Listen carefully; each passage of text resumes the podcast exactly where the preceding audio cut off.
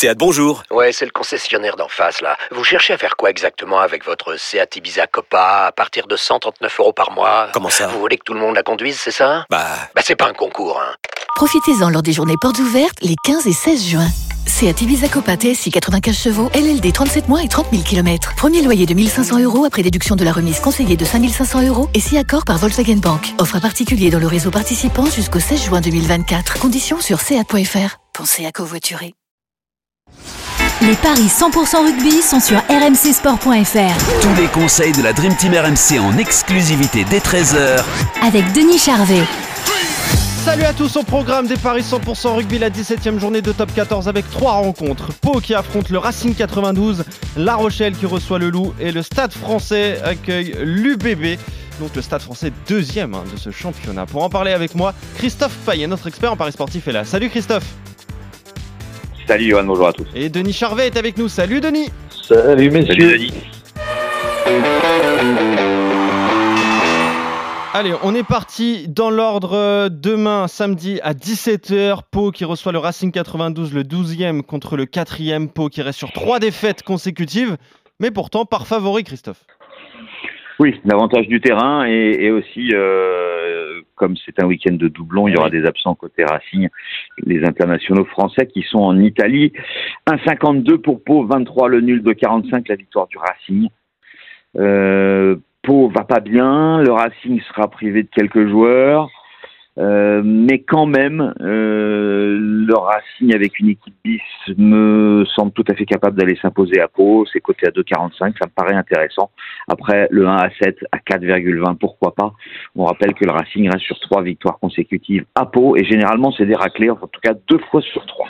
Ok, donc euh, petit, petite surprise, en tout cas avec la victoire du Racing donc sur le terrain de, de Pau. Ouais, que le quatrième gagne chez le douzième, même sur un week-end de doublon, ça me semble possible. Ouais, bah, c'est ça la question en fait, Denis. C'est un week-end de doublon. Est-ce que ça va trop handicaper le Racing?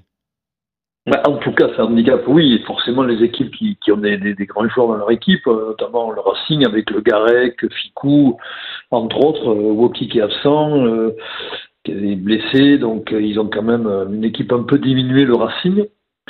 Mais quand même, je vois une victoire de Pau à domicile, car Pau euh, a impérativement besoin de points. Ils sont en train de, de dégringoler au classement et une défaite chez, chez, chez lui à nouveau euh, les rapprocherait du fond du classement. Et puis c'est une équipe qui est valeureuse, qui, qui va être au, complète, au complet. Pardon. Euh, je les vois pas perdre. Je les vois gagner entre 1 et 7.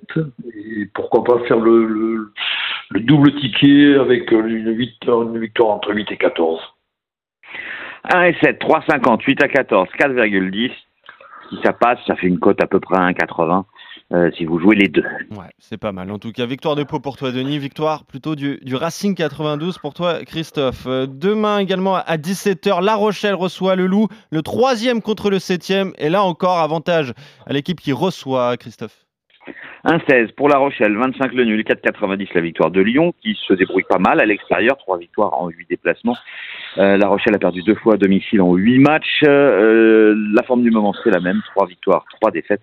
Les Rochelais viennent de perdre sur la pelouse du Racing de trois points. Et Lyon vient de gagner deux matchs à Pau et contre Clermont euh, dans la majeure partie du temps, c'est-à-dire euh, sept fois sur les huit derniers. La Rochelle s'est imposée à domicile. La dernière victoire de Lyon date de 2014 et on a souvent des écarts assez élevés. Donc euh, 5 fois sur 7, plus de 14 points. Donc moi je jouerai la victoire de La Rochelle avec plus de 14 points d'écart à 2,20. Ok, les, les Rochelais largement favoris, Denis, c'est logique. Hein. Oui, c'est logique euh, parce que les Rochelais ont un gros effectif. Après, euh, euh, Lyon est sur une belle dynamique, donc je- ça me fait hésiter un petit peu, mais mais quand même, je vois pas la, Rochelle s'incliner chez, chez à domicile. Hum, Donc je mettrai une victoire de La Rochelle. euh, allez, je les pousserai jusqu'à huit- entre 8 et 14. 3,60. Ok, donc euh, vous êtes d'accord sur cette rencontre avec euh, la victoire du stade euh, Rochelet contre le Loup, match à suivre demain à 17h et dimanche à 21h05 le stade français, je vous le disais, deuxième de top 14 reçoit l'UBB sixième et là les, les Parisiens sont favoris Christophe.